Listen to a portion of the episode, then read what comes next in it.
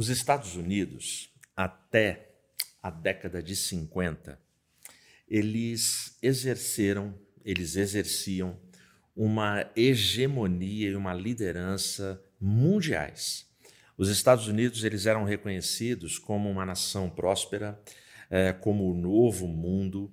A América do Norte ela nutriu em muitas gerações espalhadas pelo mundo é, o sonho americano, o sonho de crescimento, o sonho de prosperidade. É, e o mundo reconhecia alguns valores que eram marcas ali naquele país, os valores cristãos. Os pais fundadores dos Estados Unidos, é, eles iniciam aquele país e eles plantam, eles é, constroem um país firmado nos valores bíblicos, os valores bíblicos que nortearam muitos projetos, muitos planos de governo, é, enfim, toda a expansão que aquele país teve. Independente das suas guerras internas, das suas revoluções, independente das lutas que travaram, é, foi um país que prezou foi um país que defendeu, que expandiu, foi um dos países que mais enviou missionários pelo mundo em cima dos valores judaico-cristãos. Isso até a década de 50. A partir da década de 60, é, as coisas começam a mudar no cenário mundial e começa a mudança ali pelos Estados Unidos. É na década de 60 que nós temos a revolução sexual. E a revolução sexual, ela, ela trazia uh, o seu slogan sexo, drogas e rock and roll. Uh, esse slogan que defendia uh, esses três itens, ele se perpetuou até os nossos dias. Gerações e gerações de jovens abraçaram de forma veemente, de forma contundente, a filosofia do amor livre, do sexo livre, do sexo, drogas e rock and roll. Eram as coisas que importavam para uma vida feliz. Essa agenda que começa na década de 60, ela está mais ativa e mais presente do que nunca nos nossos dias. Você pode não perceber, mas essa agenda de uma guerra cultural, de uma agenda liberal, libertária, progressista, ela está mais atuante do que você possa imaginar. Bom, mas as coisas não pararam simplesmente em sexo, drogas e rock and roll. Eh, por conta de uma decadência que se estabeleceu decadência moral, decadência na fé, decadência religiosa, decadência nos costumes, decadência nos hábitos, decadência nos princípios, nas verdades, nos valores, nos absolutos. Por causa desta decadência que foi geral, Uh, aquele conceito daquela década de 60, uma década que veio para virar um mundo de ponta cabeça, essa decadência foi se espalhando nas mais diversas áreas. E a igreja não ficou é, de fora, a igreja também foi atingida. Eu vou citar aqui duas teologias que trouxeram muita confusão, muita divisão, trouxeram muito enfraquecimento na fé evangélica, na fé cristã. A primeira delas, de um tempo atrás, já hum, assim falada de forma massiva, você pode até estar cansado de ouvir falar sobre ela. Teologia da prosperidade. A teologia da prosperidade, ela, ela trouxe assim muita destruição, muita coisa ruim para o seio da igreja, porque muita gente abraçou tal teologia, muita gente foi atrás de tal teologia, e a reboque, juntamente com ela, ela trouxe mais uma série de heresias para dentro dos arraiais cristãos, porque infelizmente Uh, o discurso de prosperidade material é um discurso que seduz, porque em todas as épocas, mesmo na Bíblia, Velho Testamento, Novo Testamento, nós sempre tivemos pessoas que procuram as bênçãos de Deus e não o Deus das bênçãos. É, inverter essa ordem é tragédia. É tragédia para a fé, é tragédia para a alma, é tragédia para o coração.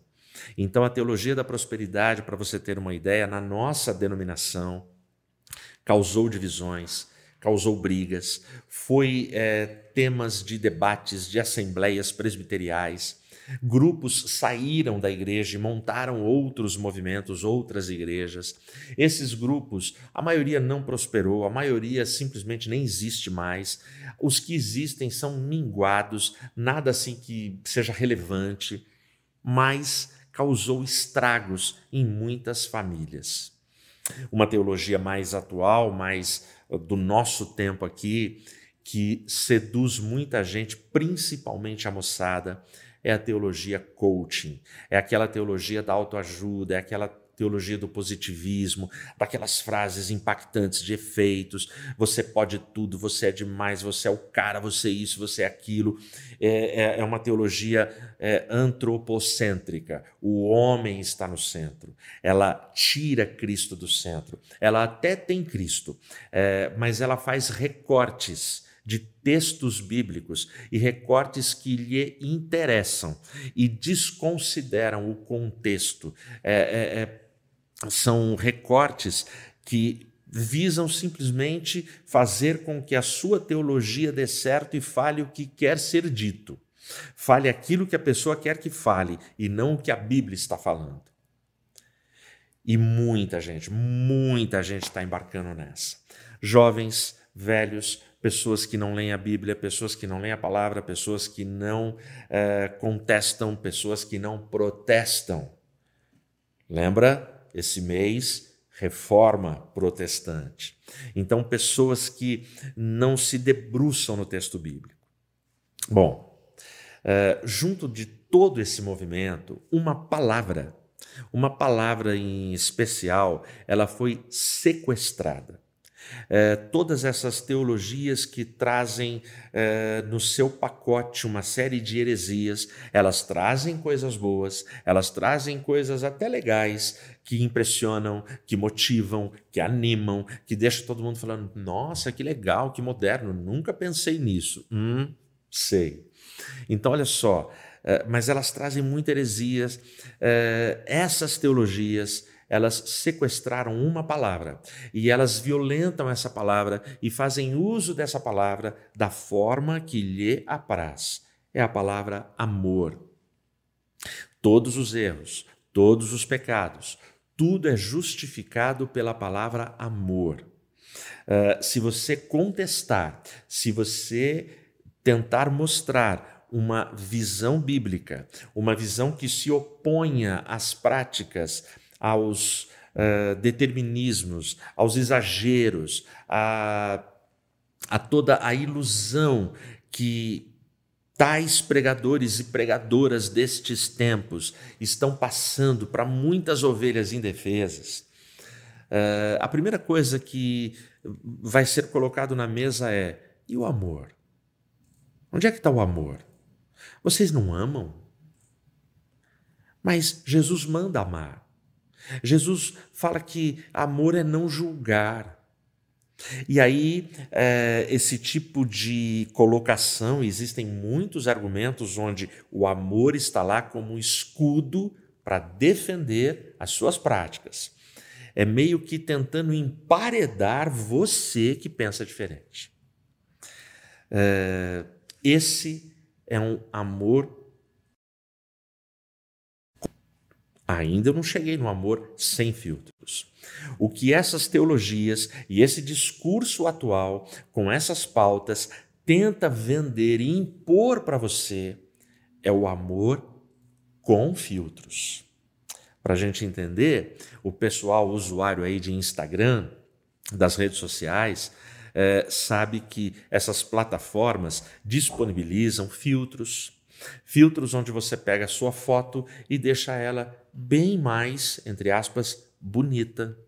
Uh, e existe hoje já uma doença que está sendo tratada nos consultórios por médicos, psicólogos, psiquiatras, que o nome dado a ela é dismorfia do Instagram. O que é uma dismorfia? Dismorfia significa deformidade. E a ideia de dismorfia do Instagram é que o aplicativo que vai usar os filtros na sua foto, ele é que determina o que tem de defeito na sua foto. Então, o aplicativo automaticamente ele vai entender que o seu cabelo não está legal, que você tem uma verruga, que você tem uma pinta, que você tem olheira, que o teu olho é torto, que o teu nariz é assim, é assado, o teu queixo, a tua pele não está boa, e ele trabalha e aí você olha e fala: "Hum, ficou lindo". E aí é onde a gente começa a ver um monte de gente no Instagram, no Facebook, que parece de porcelana, parece de plástico. Por que, que está acontecendo a dismorfia do Instagram? Porque as pessoas começam a ter resistência de participar de uma live, de uma reunião onde ela tenha que aparecer.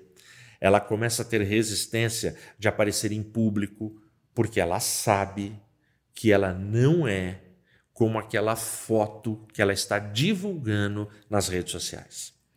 Então, ela gostaria de ter a beleza que o filtro conferiu a ela. Porque quando ela tira o filtro, aí as coisas ficam sem filtro. Bom, a gente tem um pastor na Bíblia já avançado em idade, que ele escreveu uma carta, ele escreveu uma carta para relembrar a sua comunidade da prática, da vivência, da experiência do amor sem filtros. Porque o amor sem filtros é o amor bíblico, é o amor completo, é o amor integral, é o amor que confronta. Esse pastor, ele estava cansado já dos influenciadores da sua época. É, esse pastor estava cansado de ver influenciadores da sua época conquistando seguidores, ovelhas indefesas e tirando ovelhas indefesas das comunidades cristãs da sua época. Então esse pastor, ele escreve uma carta. E ele escreve com autoridade. Quando ele escreve, nós estamos nas duas últimas décadas do século I. É, ele já é bastante avançado em idade, ele tem experiência de vida.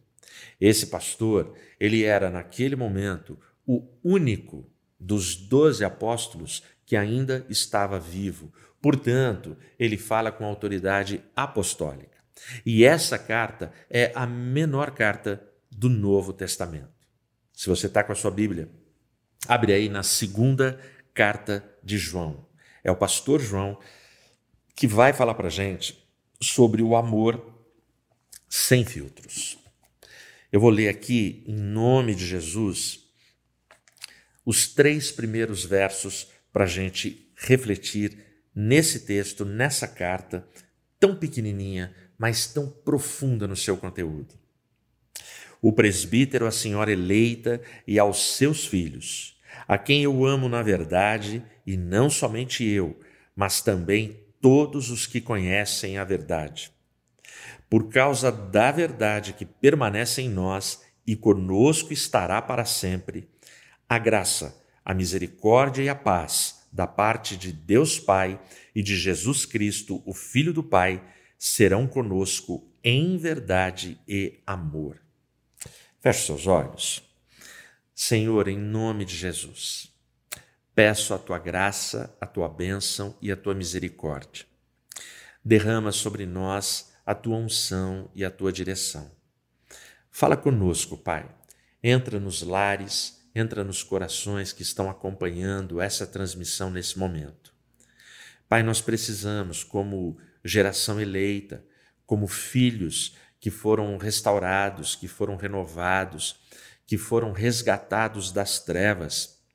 Nós precisamos, Pai, viver intensamente um amor sem filtros, um amor sem maquiagem, um amor sem máscaras. Nos ajuda, Senhor, a compreendermos um pouquinho esta porção das Escrituras. Em teu nome eu oro. Amém. A primeira coisa que João ensina para gente é que é, o amor é a verdade.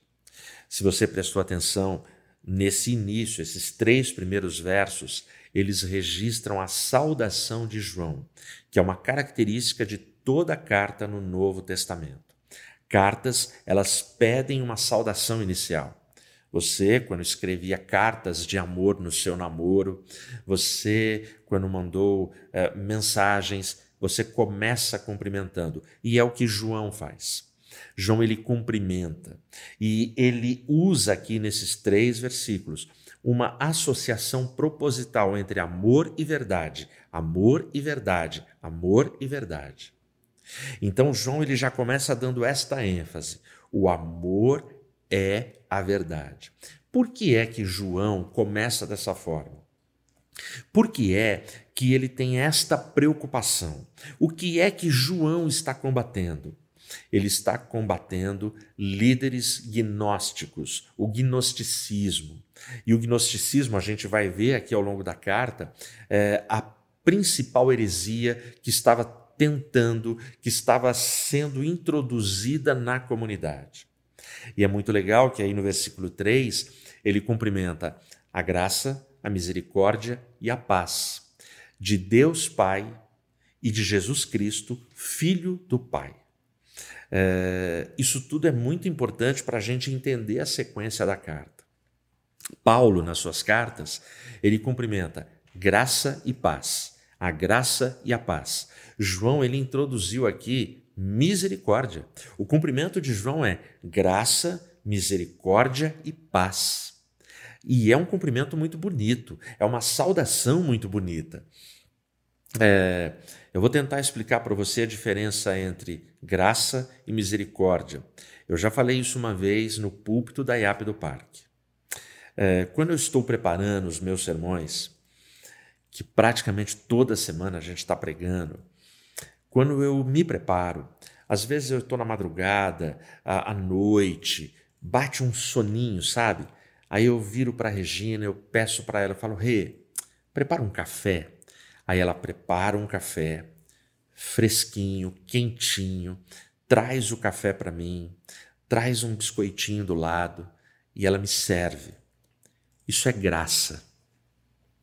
Mas tem momentos, às vezes eu estou na madrugada preparando um sermão e a Rê é muito companheira.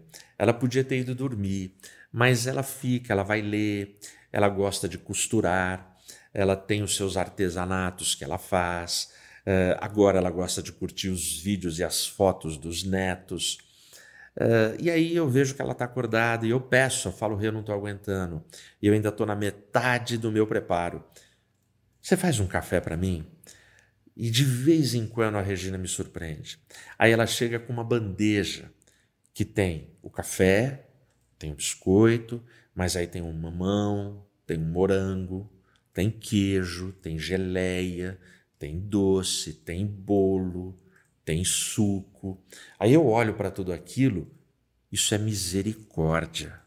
Então eu tenho graça, eu tenho misericórdia e tenho paz. É muito legal, porque quando João, ele escrevendo a essa comunidade, quando ele fala sobre é, nesse cumprimento, olha, eu desejo para vocês a graça de Deus, a misericórdia de Deus, a graça, a misericórdia e a paz de Deus e de Cristo. É porque tudo que ele vai denunciar e falar, ele precisa que eh, essa comunidade entenda que o amor está atrelado à verdade e que o amor é a verdade. O amor sem filtros.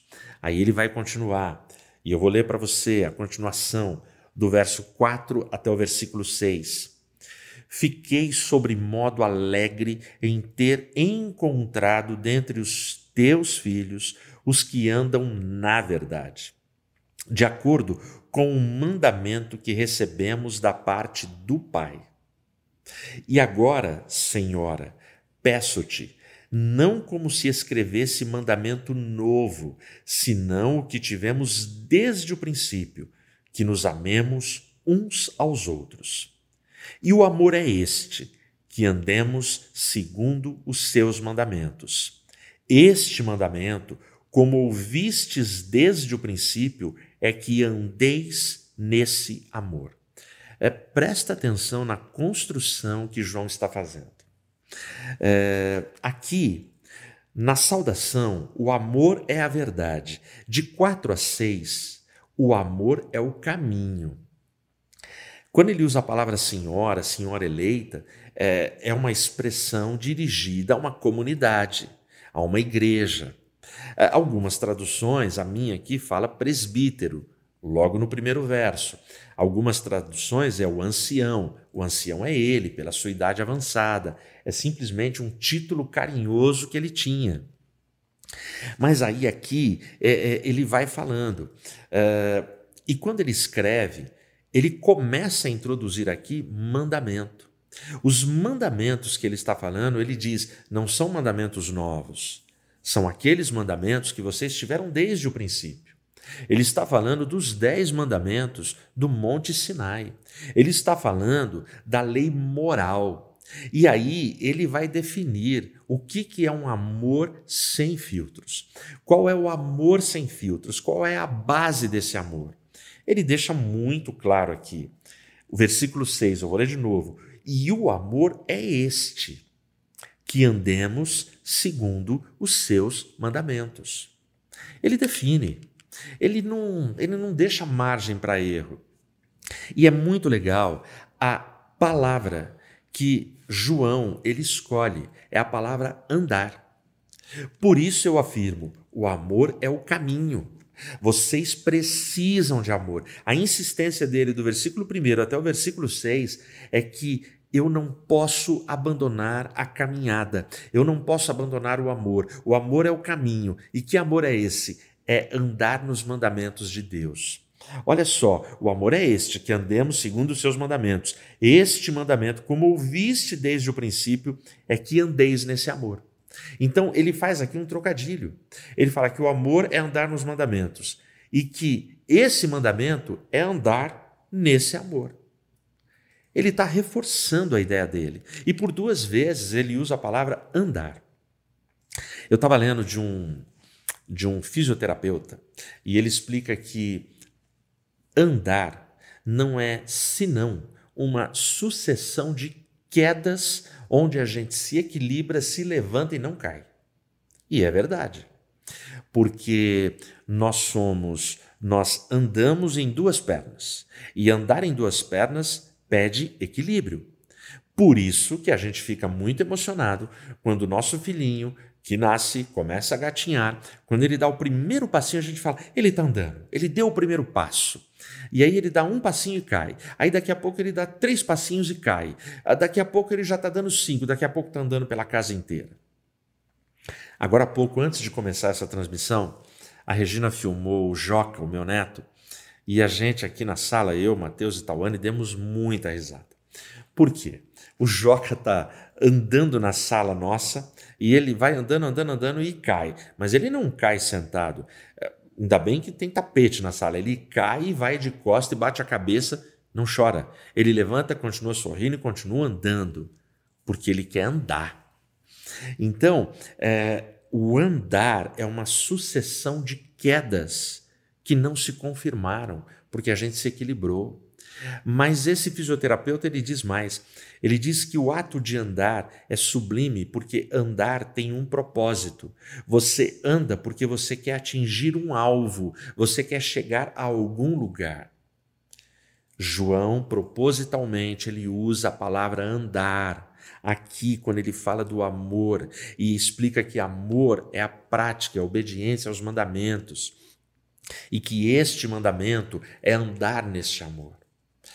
Portanto, a ideia de João é: o amor é a verdade. Se ele é a verdade, ele é o caminho. Eu preciso andar nesse amor. E andar tem a ideia de uma vida inteira. Eu vou andar. É todo dia, é toda hora, independente de onde eu vá, eu ando na prática desse amor? E como é que eu pratico esse amor e demonstro esse amor? Respeitando, obedecendo e tendo os mandamentos de Deus como prática da minha vida cristã. Aí, agora, ele entra no risco daquela comunidade. E eu vou ler para você do versículo 7 até o 11. Olha o que ele vai dizer. Porque muitos enganadores têm saído pelo mundo afora, os quais não confessam Jesus Cristo vindo em carne. Assim é o enganador e o anticristo. Acautelai-vos para não perderdes aquilo que temos realizado com esforço, mas para receberdes completo galardão. Todo aquele que ultrapassa a doutrina de Cristo e nela não permanece, não tem Deus. O que permanece na doutrina, esse tem tanto o Pai como o Filho. Se alguém vem ter convosco e não traz esta doutrina, não o recebais em casa, nem lhe deis as boas-vindas, porquanto aquele que lhe dá boas-vindas faz-se cúmplice das suas obras más. Portanto, o amor é a verdade. Aí a gente chega aqui nessa segunda parte, que o amor é o caminho. Nessa terceira parte, nesse bloco, o amor é o limite. O amor nos dá limites. Não é, é, é esse papinho do, do amor é, com filtros, aquela coisa que você pode tudo. Não, não é bem assim. Negativo. O amor ele é limite, ele é o nosso limitador, porque todos nós precisamos de limites. É, eu vou usar uma expressão que muitos aí devem ter ouvido falar, mas eu não vou entrar em nomes. A gente tem uma geração de pregadores, caras competentes, caras eloquentes, caras de uma cultura, eh, diria até invejável em alguns aspectos mas aí você ouve desses caras que a Bíblia precisa ser atualizada. Um desses caras se tornou famoso pela polêmica que a sua fala gerou. É, e por que, que a coisa se tornou assim comentada? Pela fama que esse cara tem, pelo número de seguidores que ele tem. Mas ele não está sozinho. No clube dele, nessa visão de que a Bíblia precisa ser atualizada, tem muitos outros pregadores anônimos com o mesmo tipo de ideia, defendendo que alguns valores bíblicos estão ultrapassados, já caíram para essa sociedade. E por que que os caras querem atualizar a Bíblia? Por causa do amor com filtros porque os caras não suportam o amor sem filtros. O amor sem filtros mostra que o amor é a verdade, que essa verdade são os mandamentos de Deus, que é o caminho, e mostra que este amor nos dá limites. Porque os caras hoje, eles não têm mais coragem de falar que pecado é pecado. E juntamente com esses caras, líderes e cristãos em muitas igrejas abraçam esse mesmo conceito e filosofia com medo de se queimarem. Essa é a explicação. Ai, a gente não pode ferir, a gente não pode isso, a gente não pode aquilo. Jesus, ele não perdeu nenhuma audiência. Jesus, as audiências que não quiseram ouvi-lo, não ouviram, mas ele não negociou a palavra, ele não negociou o seu discurso. Quando o moço rico se entristece, baixa a cabeça, vira as costas e sai, o texto para por aí. O texto não diz que Jesus correu atrás, que Jesus olhou para ele e falou: oh, não é bem assim. Não. Jesus falou o que tinha que falar para aquele cara. Se ele voltou depois ou não, o evangelho não registra. A gente não sabe. Portanto, a missão minha e sua de igreja é entender que o Evangelho tem que ser proclamado na sua pureza e inteireza bíblica. Quando eu digo que o amor é limite também para a gente, olha só o versículo 9: todo aquele que ultrapassa a doutrina de Cristo e nela não permanece, não tem Deus. É... Mais uma palavra pesada que o discípulo do amor está colocando nessa carta. A palavra amor todo mundo gosta, mas quando entra a palavra mandamento, opa, será que vale? Será que não foi abolido na cruz? Aí ele coloca aqui a palavra doutrina, a doutrina de Cristo. E qual era a doutrina de Cristo? Cristo obedeceu. Profetas, salmos, Torá, Cristo obedeceu. Cristo, ele é muito claro, eu não vim abolir a lei, mas eu vim cumprir. E até que céu e terra passem, nenhum jota ou um tio se omitirá da lei. Cristo é muito claro. Agora, a ideia desse discurso e dessa pregação é que tudo isso só tem valor temperado com amor. Mas a, a, a firmeza de João aqui é incrível. Olha o radicalismo dele e tem muita gente que não se sente confortável com o que João escreveu. E aí os caras torcem, tentam fazer interpretações. Não, não foi bem isso, não, não, foi isso. Aí a maioria dos bons intérpretes entendem que João aqui foi radical. Olha a posição dele no versículo 10. Se alguém vem ter convosco e não traz essa doutrina, qual doutrina? A doutrina de Cristo Olha o que ele diz: não o recebais em casa, nem lhe deis as boas-vindas. A história da igreja cristã registra que, e, e são documentos muito respeitados, que João, na sua época, quando ele ia usar e ele ia participar de banhos públicos, que eram é, construções onde só entravam homens para tomar banhos públicos. João ele se certificava. Quando ele chegava nesses locais, ele perguntava: por acaso Serinto está aí? Se Serinto estivesse, ele não entrava. Se Serinto estivesse no lado da rua, ele ia para o outro lado. Se ele estivesse no sul, ele ia para o norte. Se ele estivesse no norte, ele iria para o sul porque João não queria papo com esse cara. Quem era Serinto? Se você procurar, você encontra. Ele não está na Bíblia, mas Serinto era um dos principais líderes do gnosticismo na época de João. Então, João, quando ele usa de radicalismo, ele está dizendo que na vida dele ele deu esse testemunho. Tem caras com os quais não dá para ter conversa, não dá para ter comunhão. Então aqui é, o limite é esse. E aí ele explica porque no final, no versículo 11: Porquanto aquele que lhe dá boas-vindas faz-se cúmplice das suas obras más. É, foi Martin Luther King que falou o seguinte: não me assusta o, o, o grito dos maus. O que me assusta, o que me apavora, o que me preocupa é o silêncio dos bons. Exatamente. Então, é, não dá para eu me fingir de amiguinho com caras que afrontam a palavra, afrontam a Bíblia. E qual é o grande pecado desses hereges? O, qual era a confusão deles? Eles negavam que Cristo tinha vindo em carne. Os gnósticos aqui, eles defendiam que um, um espírito do além se incorporou em Cristo no batismo e que na morte saiu dele. Nada a ver com o que a Bíblia nos revela.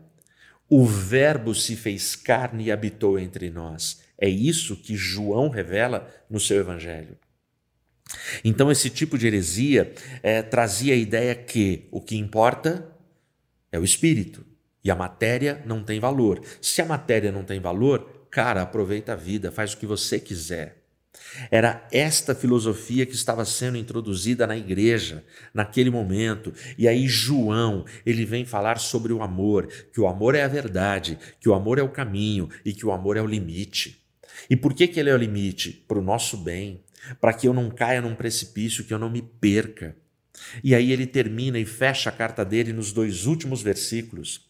Ainda tinha muitas coisas que vos escrever, não quis fazê-lo com papel e tinta, pois espero e ter convosco e conversaremos de viva voz, para que a nossa alegria seja completa. Os filhos da tua irmã eleita te saúdam. Ou seja, os filhos da tua irmã eleita, ele está falando de uma outra igreja, de uma outra comunidade, da qual ele está escrevendo para esta. Mas Vamos lá. Livros, documentos, textos são importantes. São tão importantes que Paulo aos Romanos 15, 4 vai dizer: tudo que antes foi escrito, para o nosso ensino foi escrito, para que pela paciência e perseverança nas Escrituras a gente possa ter esperança. Portanto, a própria Bíblia confirma a importância de documentos e de textos que são balizadores para a nossa fé. Mas é muito legal. É muito legal a forma que João conclui a carta dele. Ele diz assim: Eu teria muito mais coisas para escrever para vocês. Eu teria mais argumentos teológicos, eu teria mais citações para fazer. Mas eu não vou continuar escrevendo, porque eu quero ver vocês face a face. Eu quero estar presente, eu quero estar aí com vocês. João não enfrentou a pandemia que nós estamos enfrentando, mas essas palavras de João revelam a importância do presencial. Portanto, o amor é o caminho, o amor é a verdade, o amor é limite e o amor é comunhão. Aqui João está falando da importância do presencial e da comunhão. Lives como essa são importantes. É muito importante que a gente tenha condição técnica, que a gente tenha boa iluminação, boas câmeras, bom som. É muito importante. É muito importante que nós tenhamos qualificação para fazermos ótimas transmissões, vídeos excelentes, efeitos excelentes. Tudo isso é muito importante. Mas nada disso substitui o presencial. O presencial é fundamental na vida do cristão. A gente não pode perder a nossa sede, a nossa necessidade, o nosso desejo de encontrar os nossos irmãos, membros do corpo de Cristo. Nada substitui o tato, o abraço, nada substitui o olhar, o olho no olho, face a face. Está chegando a hora que a gente vai poder se reunir de novo porque o amor sem filtros indica uma igreja comunitária, indica uma igreja que se vê, uma igreja que se reúne para celebrar ao Senhor. Ah, mas Deus está em todo lugar? Está. Deus está em todos os lugares. Deus habita em mim. Mas o, o, o, Deus que está em todos os lugares e que habita em mim, vai dizer aos Hebreus: não abandoneis a vossa congregação. A gente precisa do ajuntamento, a gente precisa de nos aquecermos na fé, a gente precisa buscar esse Deus tremendo. Porque é somente o amor sem filtros, esse amor que revela as nossas fraquezas e os nossos defeitos que é esse amor que vai fazer a gente experimentar o finalzinho do versículo 12, que eu acabei de ler para você. É na prática desse amor que ele vai dizer: a vossa alegria será completa.